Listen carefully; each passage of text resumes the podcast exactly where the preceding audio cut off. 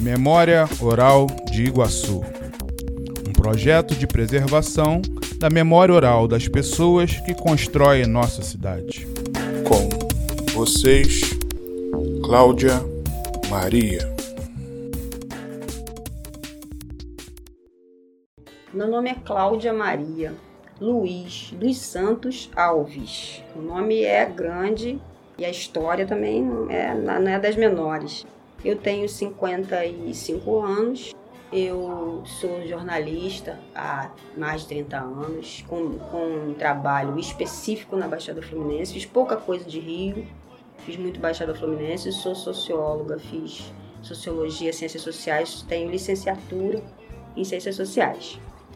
Eu nasci aqui no Hospital Iguaçu, Associação de Caridade Hospital Iguaçu, e sempre morei a vida inteira no mesmo lugar, em Morro Agudo, que Morro Agudo tem nome e apelido, né?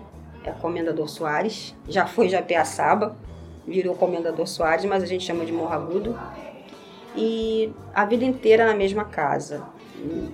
Nasci aqui, fui para lá e tô lá até hoje. Meus pais morreram e fiquei na casa. Estudei numa escola que era 10 minutos da minha casa. Estudei na escola particular, chamada Colégio Morro Agudo, que a gente chamava de CMA. Estudei em escola particular não porque meus pais pudessem pagar. Meu pai até podia, mas meu pai era aquele pai meio galinha, que, que se escava fora de casa, então foi embora, eu tinha 12 anos.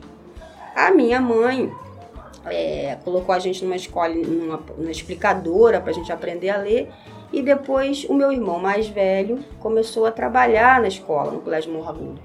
Meu irmão mais velho começou a trabalhar, levou nós dois, eu e meu irmão do meio, para estudar lá e ele pagava com o trabalho dele. Então nós estudávamos lá, eu e meu irmão do meio. Quando a gente fez 14 anos, o dono da escola chamou a gente também para trabalhar lá. Então nós três, os três irmãos, começamos a trabalhar no Colégio Morragudo. O Colégio Morragudo hoje é, ele faliu, ele vai virar uma creche municipal. Mas aquilo ali foi a base de toda a minha vida, foi a minha casa. Eu, eu no quinto ano, que hoje chama de quinto ano, que na minha época era ginásio, eu tinha 11 anos, e eu comecei a jogar basquete. Apesar da minha altura não ser grande coisa, eu era muito ágil, muito rápida. Então o professor gostou muito de mim e eu comecei a jogar basquete. E eu saía de casa às 5 e meia da manhã para correr em volta da escola, pelo lado de fora o, colégio fazia um quarteirão, eu corria aquele quarteirão. Depois eu entrava, tomava banho e ia para aula 7 10. Aí de 7 10 a meio dia e meia eu ficava na aula, ia para casa, almoçava, 1 e meia eu voltava para treinar basquete, ficava até as 5. Então a escola era a minha casa. Eu fazia todo tipo de, de, de, de esporte que eu pudesse fazer. E eu tinha um estojo, que era do meu irmão, que eu herdei do meu irmão, e o estojo tinha uma frase assim que nunca esqueço da frase. Ele dizia: "Hei de vencer estudando". E era o meu lema. Eu sabia que o que eu tinha que fazer era estudar. A gente tinha muita dificuldade financeira por conta do meu pai ter ido embora, minha mãe não trabalhava. O meu irmão mais velho é que segurava um pouco a onda. E eu sabia que a única forma era estudar. E eu fiquei seis anos nessa escola. Eu estudei lá dos 9 aos 17 anos. Eu fiz o ensino médio lá. E eu trabalhei lá seis anos na secretaria e nunca fui uma aluna excelente, mas eu sempre fui muito esforçada. A minha professora de geografia, que era geografia e história, Marilene Coelho da Rocha. Marilene, quando dava exemplo de alunos, que aluno novo que vinha chegando, ela dava os exemplos e ela sempre me botava nos exemplos. Era eu, o Rui Carneiro Leão, que era um colega, pelo menos que isso, aí a Érida Moreira, que era os exemplos. E eu era, ela não dizia, a Cláudia é melhor aluna da sala, mas a Cláudia é a mais esforçada. E realmente, eu naquela época você estudava muito lendo, e eu li, eu li Graciliano Ramos, eu li Machado de Assis, eu li Drummond de Andrade. Aliás, quem me apresentou Drummond de Andrade foi o Totó, o Antônio Feitosa, que me deu um livro do Drummond é, quando eu tinha 16 anos. Mas eu lia muitos livros no final de semana e eu não tinha dinheiro para comprar os livros. E naquela época, a Nancy, que era professora de literatura, ela passava quatro livros por ano. Eu não tinha dinheiro para comprar os livros. Então, os alunos, meus colegas, me emprestavam o livro na sexta-feira. Eu lia sábado e domingo, fosse o que fosse. Memórias Póstumas de Brás Cubas, IP, eu li, um, eu li um de 300 páginas, eu lia no final de semana. Eu tinha 12, 13 anos. E na segunda-feira eu reunia todo mundo no pátio e contava a história para eles. Então eles gostavam de me emprestar, porque eles não queriam ler. Então eu lia para eles, eu contava a história para eles e, e aí eles tiravam 7, 8 e eu tirava 9, 10, sem ter o livro. Então é, era bacana, aquilo para mim era bom. E, e, e, todas, e quando falam em dificuldades, todas as dificuldades do mundo, não tinha dinheiro para merenda, a blusa era toda furada, a meia só tinha a parte de, de cima toda rasgada, o tênis era o mesmo tênis dos quatro anos, e nada disso era empecilho, nem para mim nem para meu irmão, porque estudar, as pessoas hoje falam, ah, eu gosto de estudar. Estudar para mim era tudo. Então é foi um tempo muito bom, eu sinto muita saudade do Colégio Morragudo, dos professores. Foi uma base maravilhosa. Eu joguei basquete até os 18. Aí, na época, o professor, que era o Luiz Monteiro, que foi vereador em Queimados há pouco tempo, o Luiz me chamou para a seleção da, da, da Suan, na época, que era a base da seleção brasileira. Mas aí eu não pude ir porque a Suan era integral e eu tinha que trabalhar. Aí foi uma grande frustração para mim não ir. Mas só dele ter me chamado já foi muito legal. Porque, como eu falei, eu não tinha altura, mas eu tinha disposição e eu tinha, eu tinha domínio de bola. Então, joguei muito basquete, muito bom. O último jogo a gente jogou no IBC e a gente foi campeão. Então, muito legal, muito bom para mim também. Me ajudou muito a trabalhar a equipe. Porque eu já fazia ponto, eu fazia os três pontos de costas. Ah, porque eu era excelente, não, eu treinava muito então, a, a, a, o pessoal da, que assistia já apostava aquelas, aquelas Guaraná Antártica, aquelas caixinhas de Guaraná Antártica, eles apostavam em mim. Então, assim, eu fazia cesta de três pontos na maior tranquilidade. Aí eu comecei a fazer sozinha. Eu esqueci a equipe e fazia. Aí o Luiz me chamou e falou: olha só, é equipe, é time, se você faz a cesta sozinho, problema seu, mas isso aqui é time, tem que passar a bola. E aí ó, foi a primeira lição de trabalhar em equipe, de entender que você não é mais importante que a equipe. Então, você tem os seus, é, as suas habilidades, mas elas ficam muito melhor se você dividir. E o Luiz me ensinou isso. No colégio, na quadra do Colégio Morragudo. E aí eu levo isso pra vida. Então, a, a minha passagem pelo Colégio Morragudo foi muito boa. Aí acabou o ensino médio, ainda trabalhei lá mais dois anos na secretaria e aí fui trabalhar no Rio. Tentei, na época era um vestibular, é, Cisgran Rio, na época. E, e, aí a gente fazia o ERJ, fazia o UF, mas não consegui passar para as federais. Aí parei de estudar seis anos.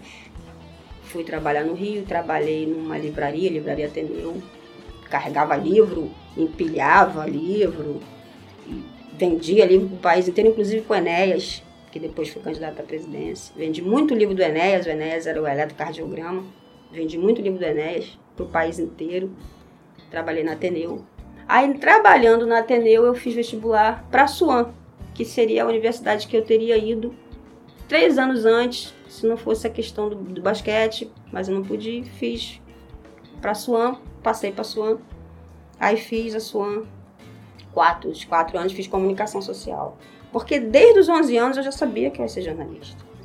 Por conta das histórias que eu contava para os meninos na, no, recreio. O Colégio Morragudo tinha muito é, concurso de poesia e eu participava de todos eles.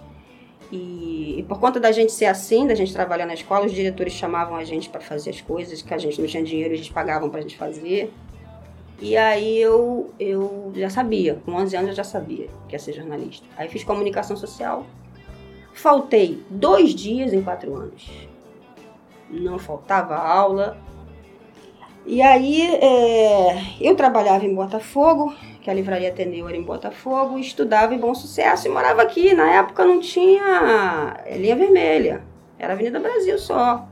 Então eu saía de casa quatro e meia da manhã, para chegar em Botafogo às 8 e saía de Botafogo às 6 para chegar na faculdade em, em, que era que é ainda até hoje em bom sucesso às 6 e 20 eu chegava? Nunca.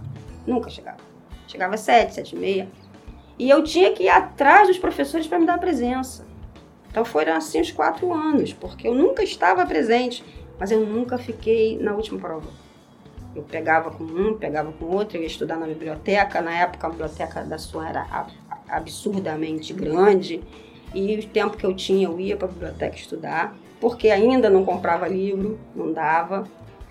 Então, eu fiz os quatro anos, eu fiz o curso em quatro anos. Não, não fiquei em dependência, nunca fiquei para ficar na última prova, assim, uma ou outra vez, mas é, é, eu consegui matar o curso em quatro anos.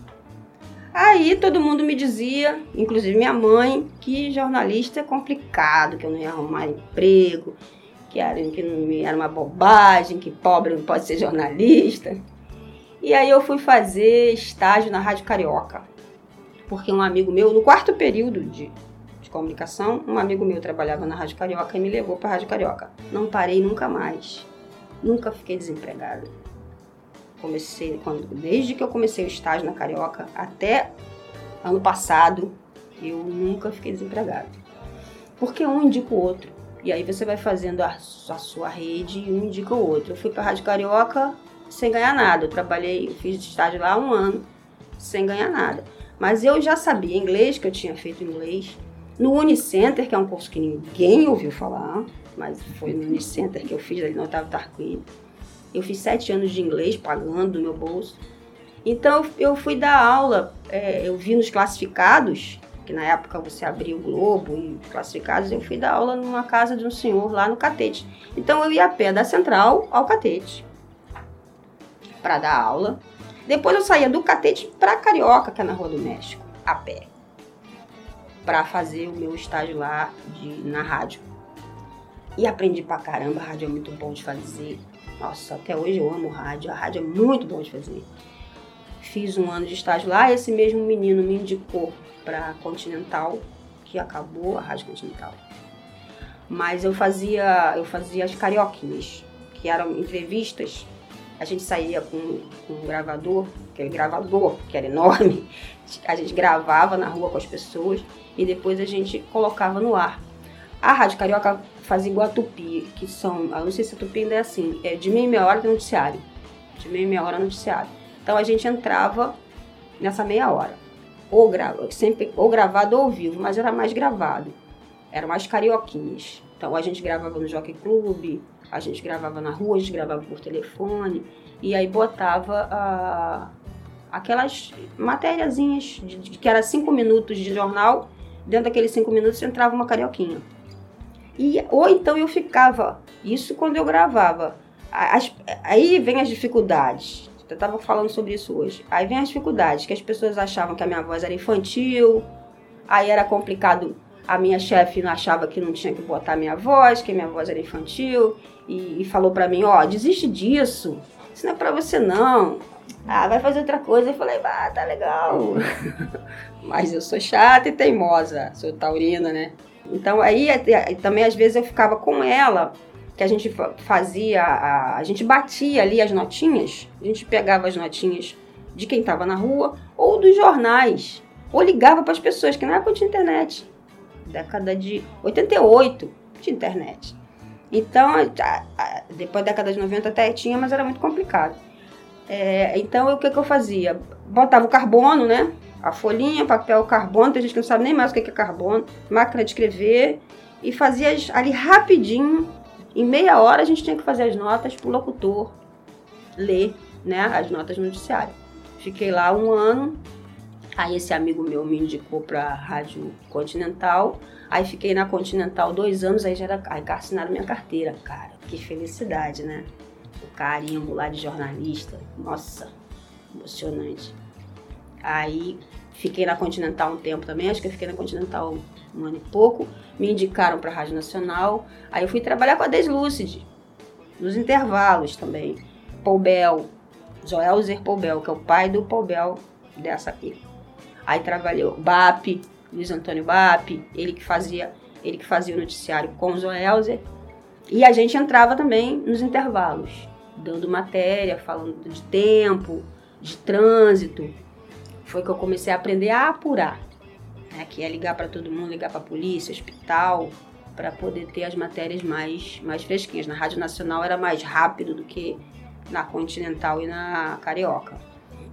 Carioca era muito gravado, Nacional era mais, a gente entrava muito ao vivo, que é bacana demais entrar ao vivo, né? Eu lembro de uma entrevista com o Moacir do Carmo, que foi prefeito de Caxias. Eu fui fazer a posse do Moacir. Então eu tinha combinado com ele, ó, depois que o senhor for diplomado, o senhor dá uma entrevista ao vivo aqui para Nacional, programa da Deise? Não, pode, dou sim, claro. Só que na hora que ele tinha que entrar no ar, puxou, o juiz puxou ele pelo braço. Aí eu fiquei ali sem ele, e aí eu tive que enrolar pra caramba, pra, por causa do tempo, quer dizer. Mas você vai aprendendo, né?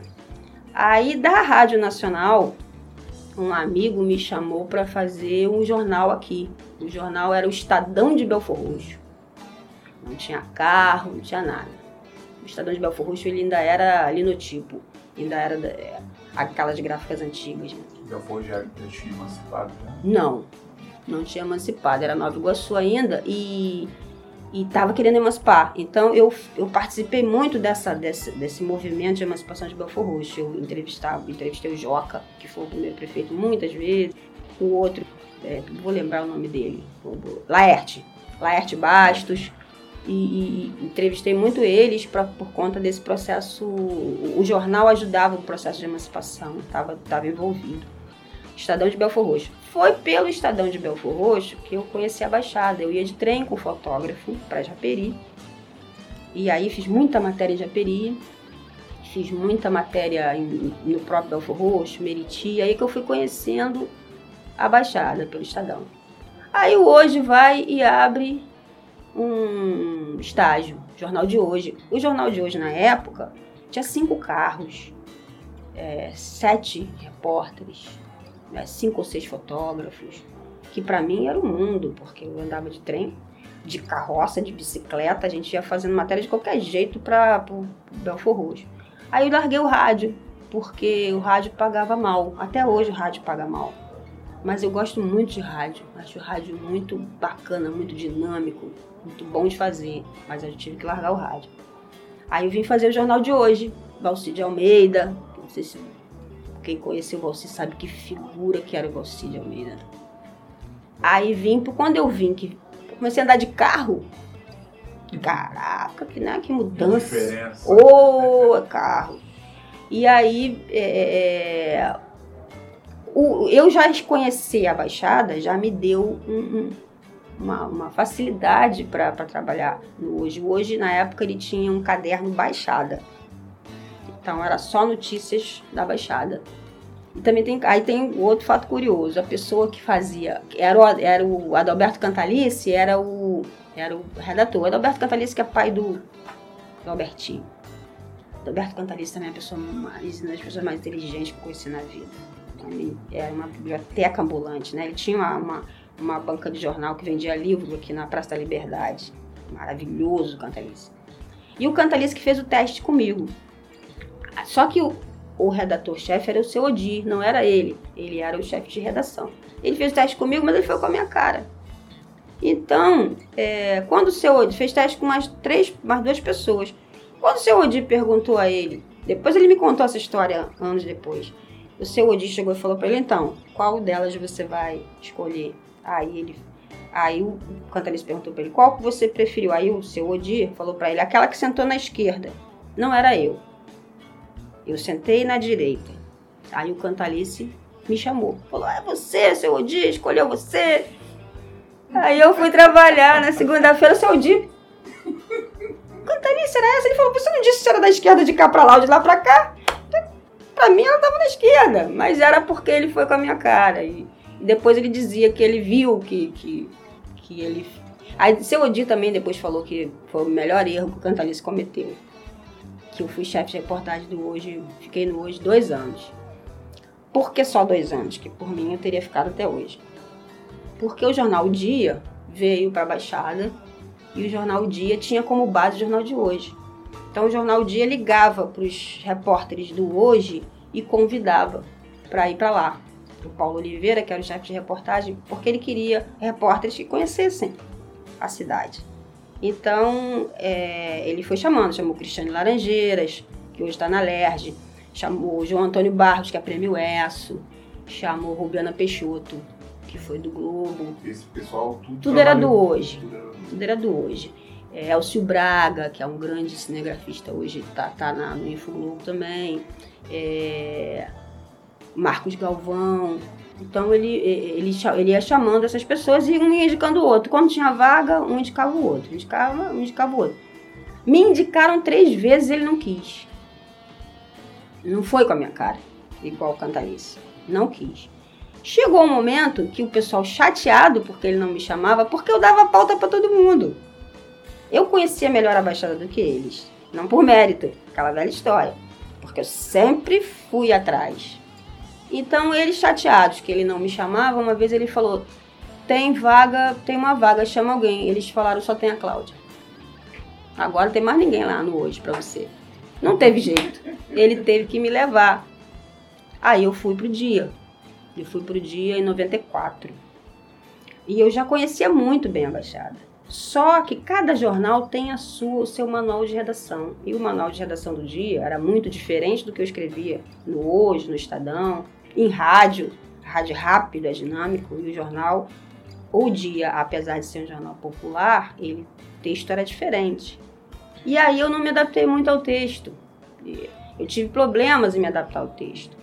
E o Paulo ficou chateado, porque me obrigaram, me- praticamente obrigaram ele a me indicar e ele achava que eu não me enquadrava naquele momento. Aí o que, que ele fez? E aí o que, que o Dia fez? O Dia foi dividido por editorias. Cada, cada repórter ia ficar responsável por uma cidade. E aí eu não quis ficar responsável por Belfor Roxo, porque eu, tava, eu, eu tinha muita proximidade com o Joca por causa do jornal de hoje. Para o jornal de hoje eu fazia uma página de Belfor Roxo por dia.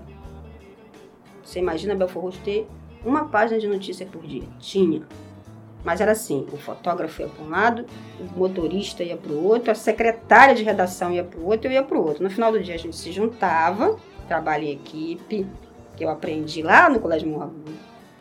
E a gente juntava e eu pegava as informações deles e batia e mandava no disquete pro Cantalice. Então, para fazer uma página de Belfor Roxo por dia, eu fazia qualquer coisa, né? Até bula de remédio. Então, só que eu não quis fazer Belfor Roxo porque eu achei que a proximidade com o Joca, o Joca era extremamente violento, ameaçava os jornalistas todos, a mim não, mas aos outros. Eu preferi não fazer. Ninguém queria queimados. Ninguém queria Japeri, ninguém queria Paracambi, porque eles achavam que não tinha história lá. Tem história em tudo que é lugar. Tem gente, tem história, né?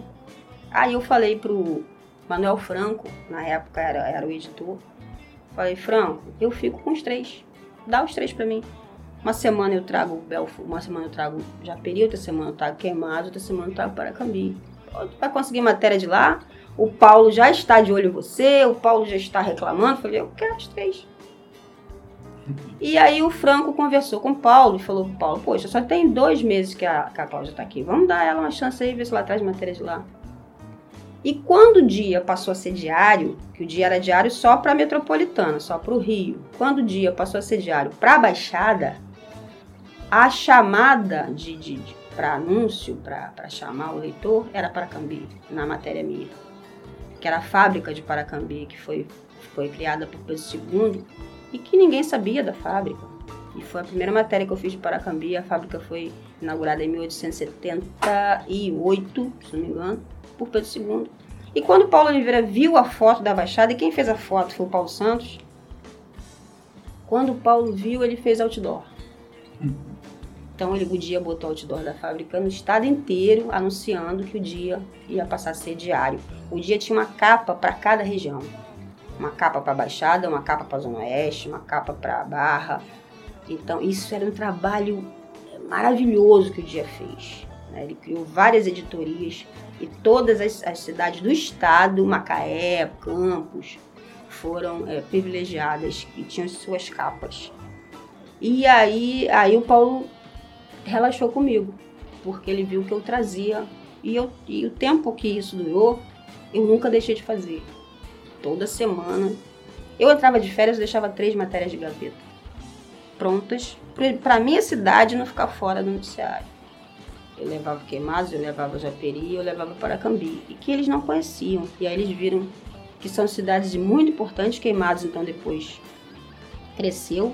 Eu acompanhei todos os, os processos de emancipação da Baixada, todos eles, que é muito legal, que é que ver as pessoas querendo a emancipação. Na época o Nelson, Nelson era prefeito, o Nelson foi prefeito em 97. O Nelson não queria emancipação de Mesquita. Essa briga entre o José Montes Paixão e o Nelson, participei disso muito. Fui muito ameaçada, me ameaçaram de morte várias vezes. Uma época o jornal não queria que eu fosse para Japeri, que o pessoal lá de Japeri queria me matar. Eu falei, eles vão atirar no carro do jornal? Ah, não vão. Só que aí não tinha fotógrafo que queria ir comigo. Paulo Santos sempre estava junto. Mas fora o Paulo era difícil de arrumar um. E, mas eu nunca fiz matérias muito polêmicas, né? Fiz uma ou outra matéria polêmica porque o meu foco sempre foi cidade. Quando repórter nenhum queria fazer buraco, ah, vão reclamar de buraco, ninguém quer, eu ia. Porque eu sempre entendi que, que é dessa forma que você conhece a cidade. Você conhece a cidade pelo flanelinha, pelo porteiro, pelo motorista, é, pelo garoto que, que entrega uma coisa ou outra. É assim que você conhece a cidade, é assim que você tem fonte. Não adianta você ter fonte na prefeitura, no estado, nas delegacias e você não ter a fonte que é da rua, que vê o que acontece, que te conta uma história, te conta outra. Então, a, a, eu sempre gostei de fazer cidade. Foi o que eu mais fiz no, no dia. E aí foi que eu conheci pessoas, além do Adalberto Cantalice, que infelizmente ele morreu cedo. Adalberto Cantalice morreu com 66 anos, teve um problema no pulmão, é, que foi um cara fantástico. Eu conheci Nelberto, conheci Marcos Monteiro, é, professor Rui Afrânio, professor Gênesis, Torres, essa gente que, que contava a história da Baixada. É, professor Valdir, que, foi meu professor no Colégio Morragudo, depois eu tive o prazer de entrevistar ele. E essas pessoas é, me, me ensinaram a história da Baixada. E me ensinaram a, não só a identidade, porque isso também eu sempre tive muito forte, que na minha época a gente dizer que era de Nova Iguaçu o Rio olhava a gente diferente, eu nunca deixei de dizer, ainda falava que eu moro em Morro Agudo, que é a capital de Nova Iguaçu, né, gente? Morro Agudo é Nova Iguaçu, né? Capital Morro Agudo. Nunca deixei de dizer que morava em Morro Agudo, quando, quando eu estava mais pro Rio. E, e, sempre tive orgulho de Nova Iguaçu. E esse pessoal me mostrou que, eu, que era isso mesmo, a cidade importantíssima para o Império, importantíssima para a história do Brasil.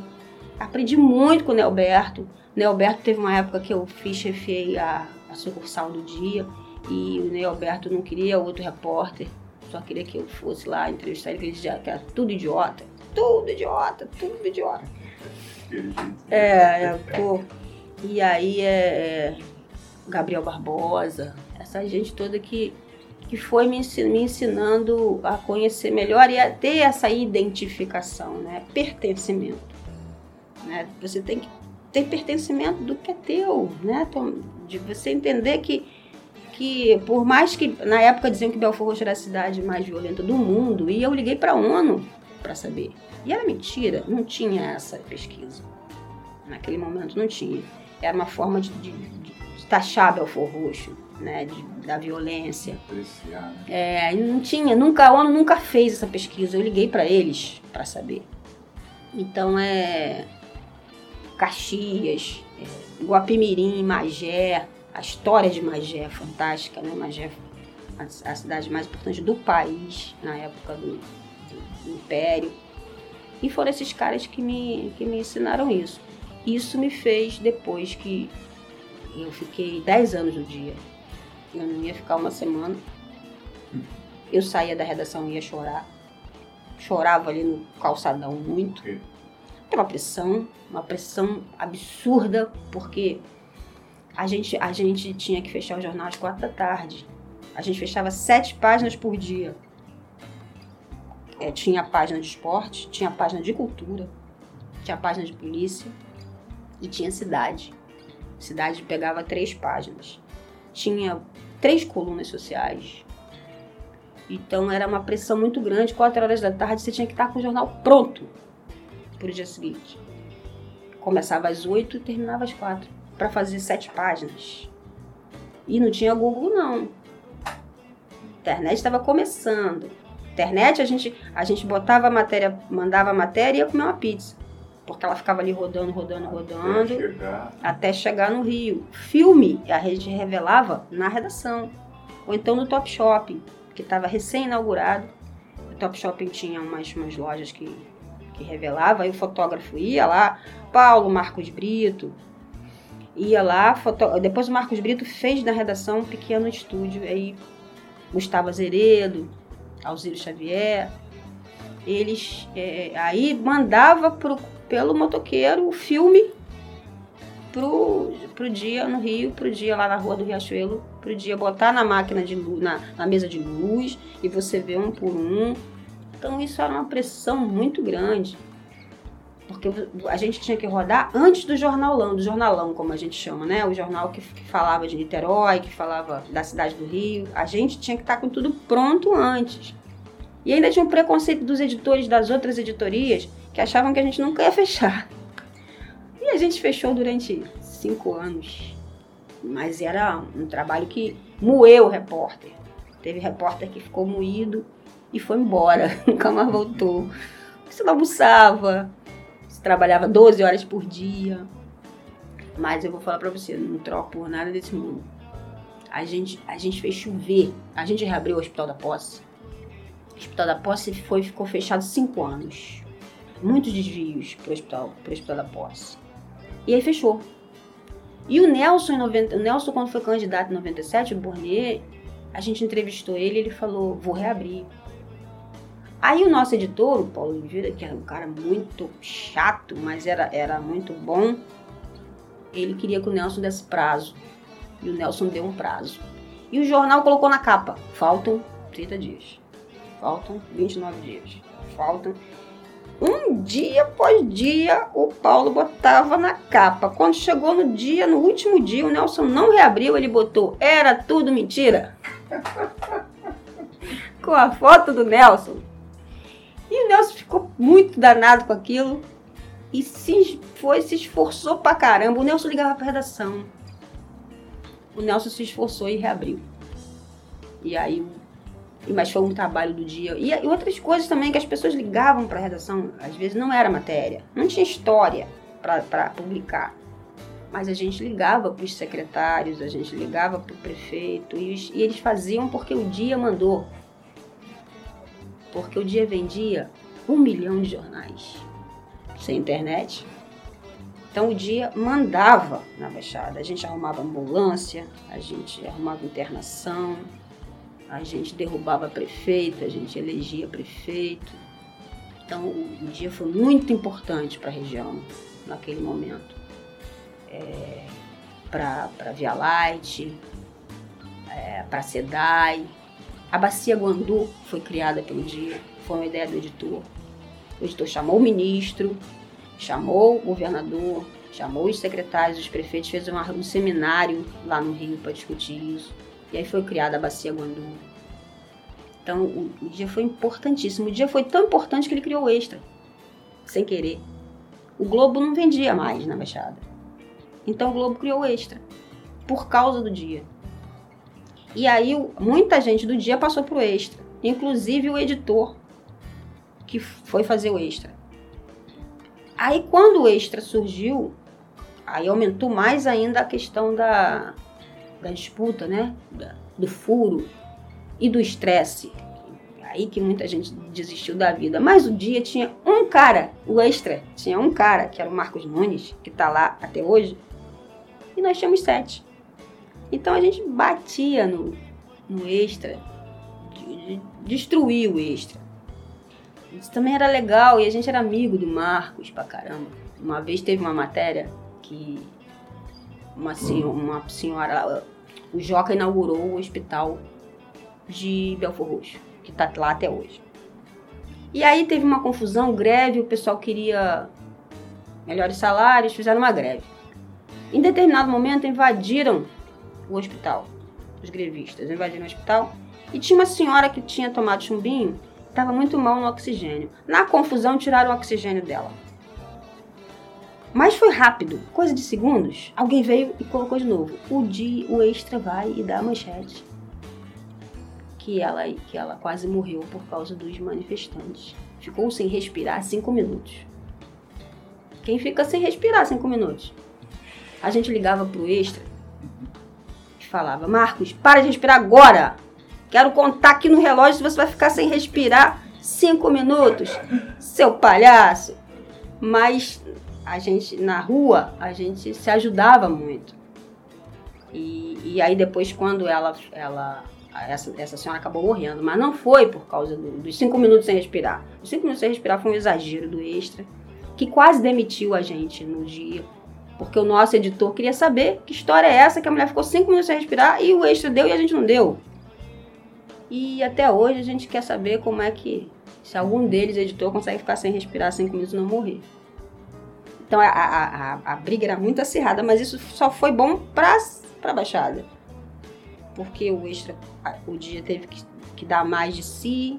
O Marcos é um excelente profissional, né? independente dos cinco minutos. O Marcos é excelente, o Marcos está lá até hoje, é chefe. É um cara fantástico. Então a, a gente é, é, deu muito mais de si para brigar com o extra.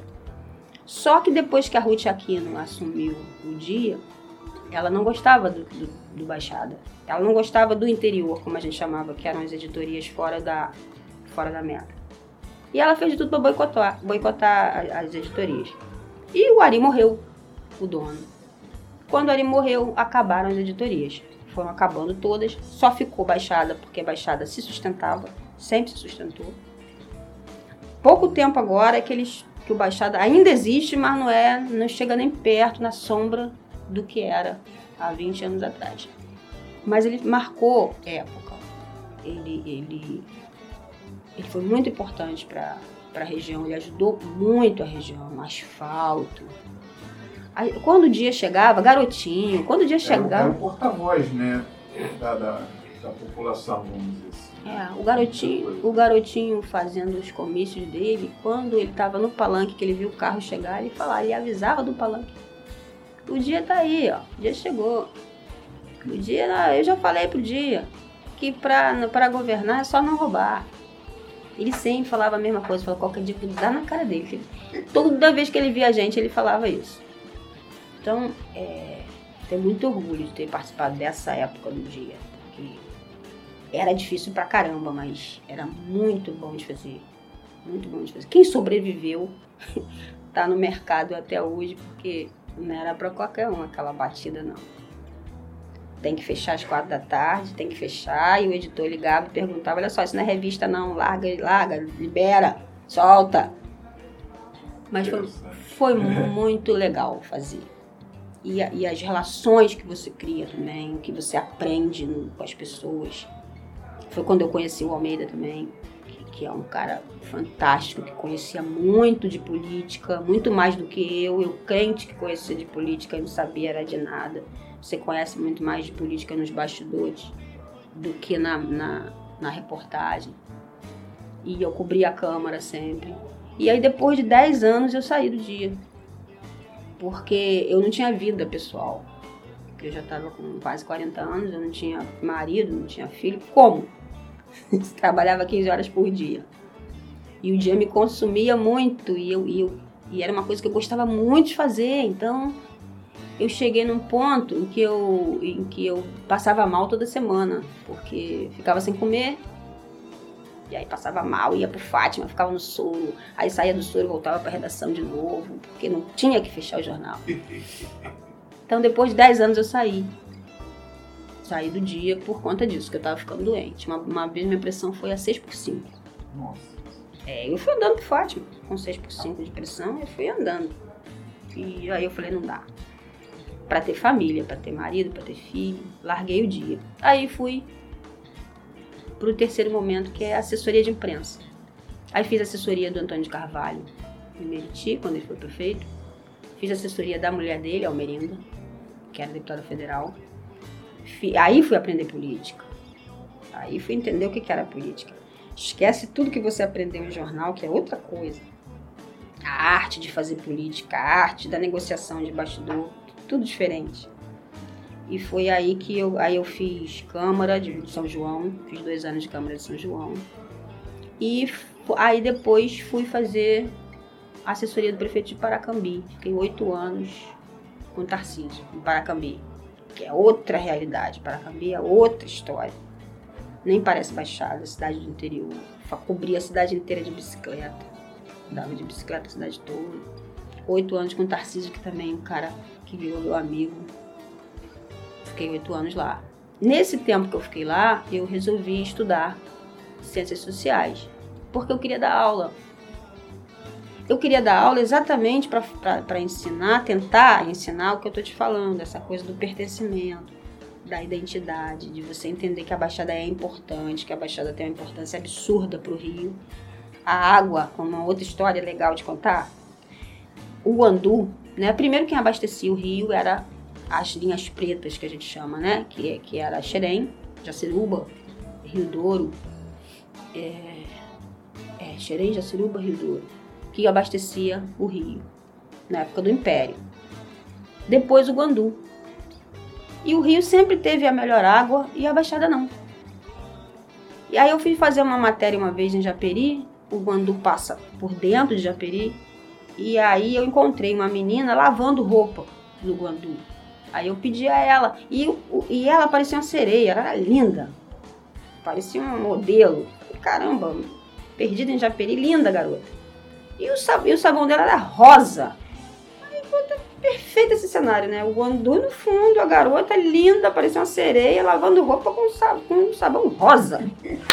Acredito, mas porque era mais barato, né? E a garota topou fazer, porque ela não tinha água em casa, ela ia lavar no Guandu porque ela não tinha água. E ela, água potável, e ela morava do lado do Guandu. E ela comprava água para beber. E ela é, trabalhava dia sim, dia não, como diarista na Barra. Aí eu falei para ela, caí na besteira de falar para ela, sabe aquela água, aquela biga que você abre lá para lavar o banheiro da madame? É daqui. Ela falou, para de mentir. Não vem pra cá contar mentira. Eu fui mal, mal boa vontade aqui para vocês fazerem a foto, vem mentir para mim. Ela não acreditou. Que a água da barra era a água do bandu. E, e aí deu capa, depois ela viu que era verdade, mas na hora ela não acreditou. Então, é, eu fui fazer eu, quando eu fui fazer a assessoria do Tarcísio, sobrava tempo para estudar. E aí eu fui fazer na Cândido Mendes Ciências Sociais.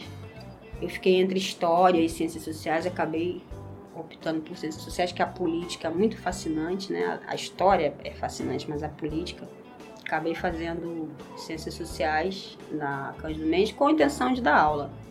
Aí teve um projeto aqui, o ProJovem, aqui na Iguaçu, e eu consegui dar aula pro ProJovem um ano e oito meses. Maravilhoso também, aquela turma que ninguém quer. Ninguém quer aquela turma. Você é da, dessa, é, pegar as coisas que O meu prefeito falava isso, você tá, o Tarcísio, ele falava, você tá no teu ambiente, né?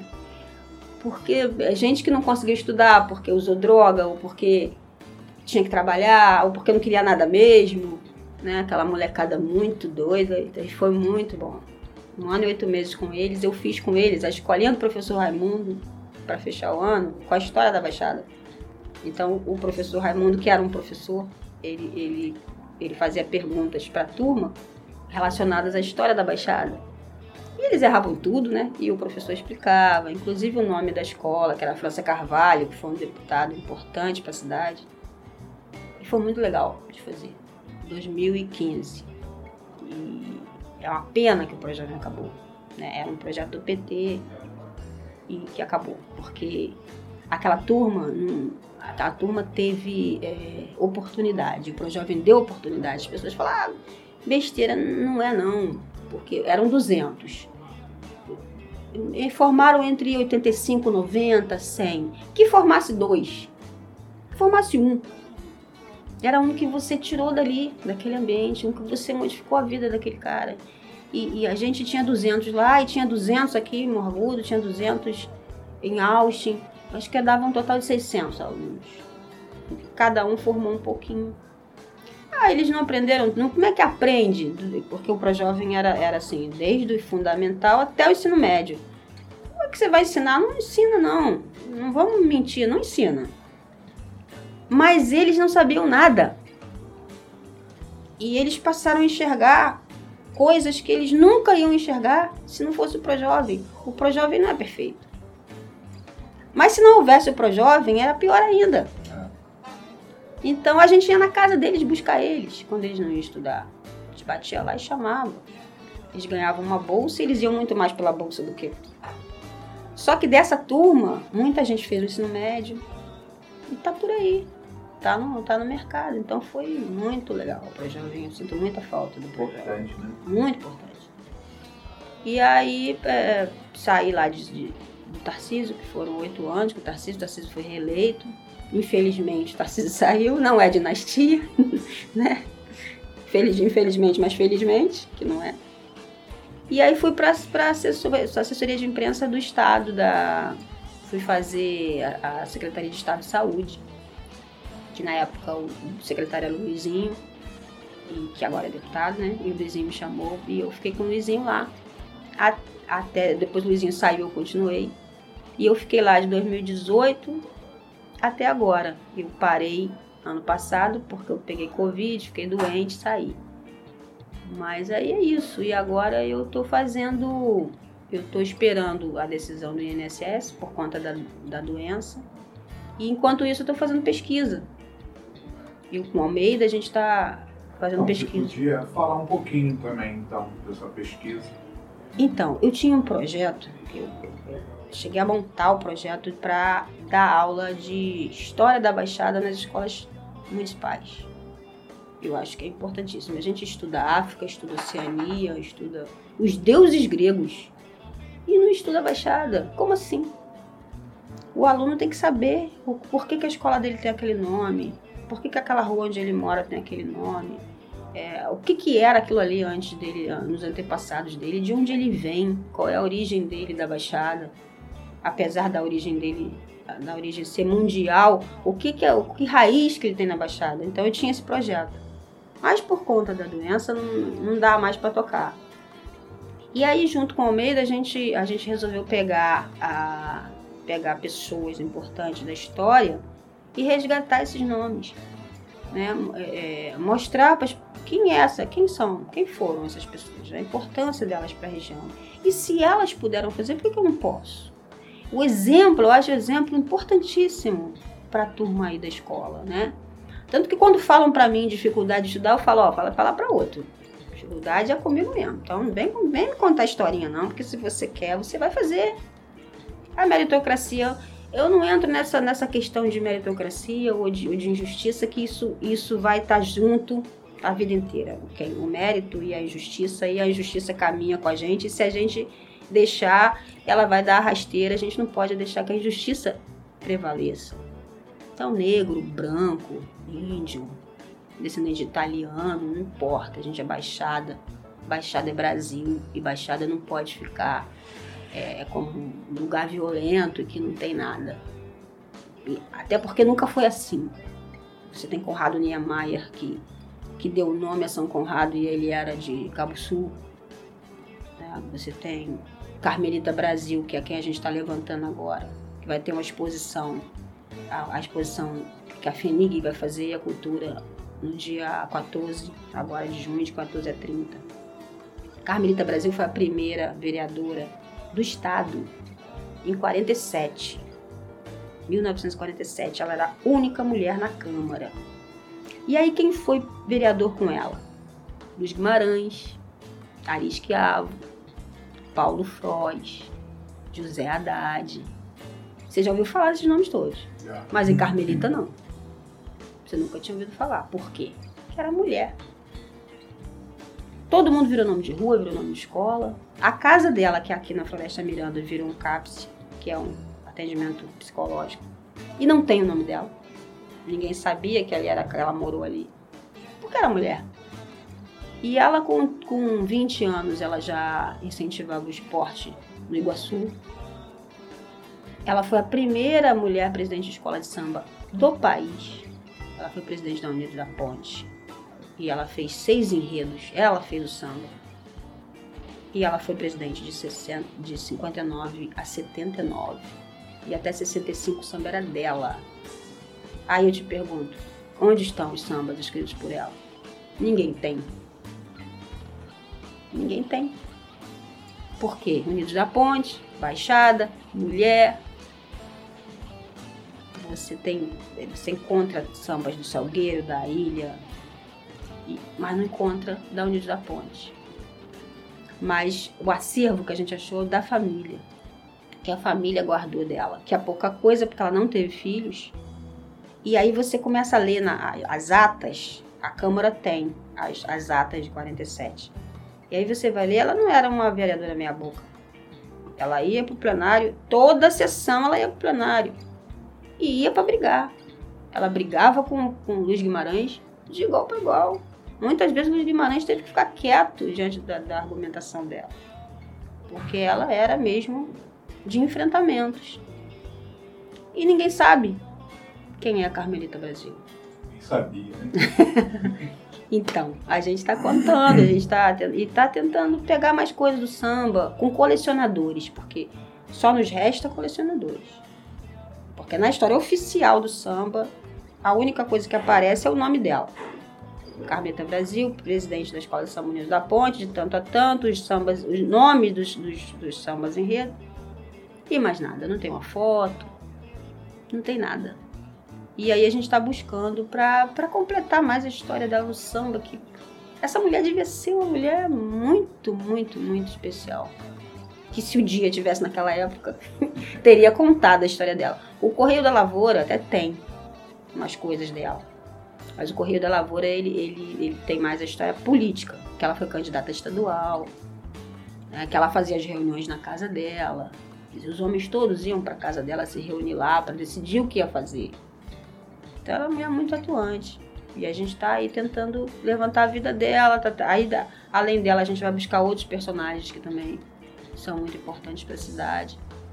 E aí eu vou lembrar do que nem Alberto falava, do que Cantalice falava, né, do que o Rui Afrânio, que acabaram com a escola dele, né, que virou condomínio. Aquele, aquele teatro, o Rui Afrânio tinha um teatro ali, o Procópio Ferreira. Procópio. O próprio Procópio já esteve aqui várias vezes. E a história do Rui se perdeu, né? O professor Gênesis Torres também. Então, é, eu vou buscar muito no que eles conversavam, de que eu tive o privilégio de conversar com eles, né? Sobre essa coisa maravilhosa da Baixada. A Baixada tem muita história para contar. E aí a gente está fazendo essas pesquisas e, e passando para os órgãos públicos, que além da sobrevivência, né, além do financeiro, eu vou conseguir fazer o que eu não consegui que era é, pela por tabela que o que eu queria mesmo de verdade era que as escolas ensinassem a história da Baixada para que as pessoas entendessem é, que você pertence a um mundo muito maior do que esse aqui. E que e que o que você faz é tão importante quanto o que a Zona Sul faz ou o que sei lá fazem por aí. É tão importante quanto então, é uma coisa que eu ainda, se eu puder, eu ainda vou, o tempo que eu, que eu tiver aqui, eu ainda vou tentar passar. Sempre, sempre. Tem que ter orgulho de ser baixada, tem que ter orgulho de viver aqui, tem que ter orgulho de dizer que é daqui. Tem essa história de esconder que você é da baixada por quê? É. é isso. Tem coisas que. É, não são coisas enormes, mas o Hospital Iguaçu, né, acabou fechando, mas a gente, a gente tentou de tudo para Mas quando o Hospital Iguaçu começou a dar problema, o dia já não tinha a mesma força de antes. Mas asfalto de rua, a gente botava. Eu já botei muito bilhete no bolso do Nelson. Eu estava falando, vou ler. Prefeito, dá licença, vou botar depois eu ler. Era pedido de rua. Aí ele lia, ele ligava pra gente. Ó, oh, vou te faltar. Aquela roupa que vocês pediram, botou no meu bolso, vou te faltar. Não são coisas grandes, mas são coisas que eram importantes para aquela, para aquela, para aquele momento. Mariana Bulhões já não, quando que também foi o, o Mário, né? Foi o Nelson, depois o Mário. Mariana Bulhões é muito importante, mas não teve participação no dia. A questão do, do, do Guandu, da bacia do, desses seminários, podia fazer vários seminários para tentar melhorar a, a, a, cidade. Não era só jornalismo. Não, era, era, era um, a Era gente articulação política. A É, a- isso era uma característica da redação. A, a gente aqui, o, o grupo, o Galvão era, o- era o chefe de reportagem. E o Galvão dava essa, essa, essa abertura pra gente, pra gente fazer isso. A gente, é o que eu tô te falando, às vezes a gente não ia fazer matéria. Mas a gente falava com eles como se fosse, assim, pra eles ficarem com medo, tinham medo. Tinham medo da gente. Onde o dia chegava, era o desmanche rodinha, que a gente fala. Acabava a reunião, ou então faziam reuniões por causa da gente. Mas assim, uma coisa assim grande, a, a, a, a questão do. Quando, quando o garotinho fez as. O garotinho fez é, várias usinas de tratamento de esgoto. Mas não tinha ligação uma com a outra. Mas também a, a participação do Gênesis foi importante, mas eu não consigo, agora não consigo me lembrar nada assim. Então eu queria que você falasse da cidade, então, assim, de uma forma geral. Nova Iguaçu? É, Nova Iguaçu. né? O que é a Nova Iguaçu Uhum. para você? Nova Iguaçu é a mãe, né? O pessoal fala, ah, é a cidade mãe. É muito mais do que isso, né? Nova Iguaçu é tudo na Baixada. Se você for, você for ver, Nova Iguaçu é tudo. Tudo era Nova Iguaçu. Caxias era Nova Iguaçu. Tirando Magé e Paracambi, o resto todo era Nova Iguaçu. Então, tudo surgiu daqui. É, Nova Iguaçu tem um papel muito importante no Império, na, na construção do Império, e um papel muito importante também na história da Baixada. É, os políticos que eram daqui é que se ramificaram para as outras cidades. A emancipação de Belfor Roxo, o Joca era vereador em Nova Iguaçu e virou prefeito de, de Belfor Roxo. E o Joca foi muito importante para a cidade, apesar da violência dele, que morreu de forma violenta também. Eu estava na redação no dia que ele morreu. É, queimados. Queimados tinha aquele distrito industrial meia boca. E depois do Dr. Jorge, Azaí e, e é que e Max é que o, que o distrito industrial voltou a crescer. Mas tudo tem a ver com Nova Iguaçu. Nova Iguaçu tem até uma cidade dentro da cidade, que é Santana das Palmeiras, que acabou, mas está lá, está lá as ruínas. É, Mesquita.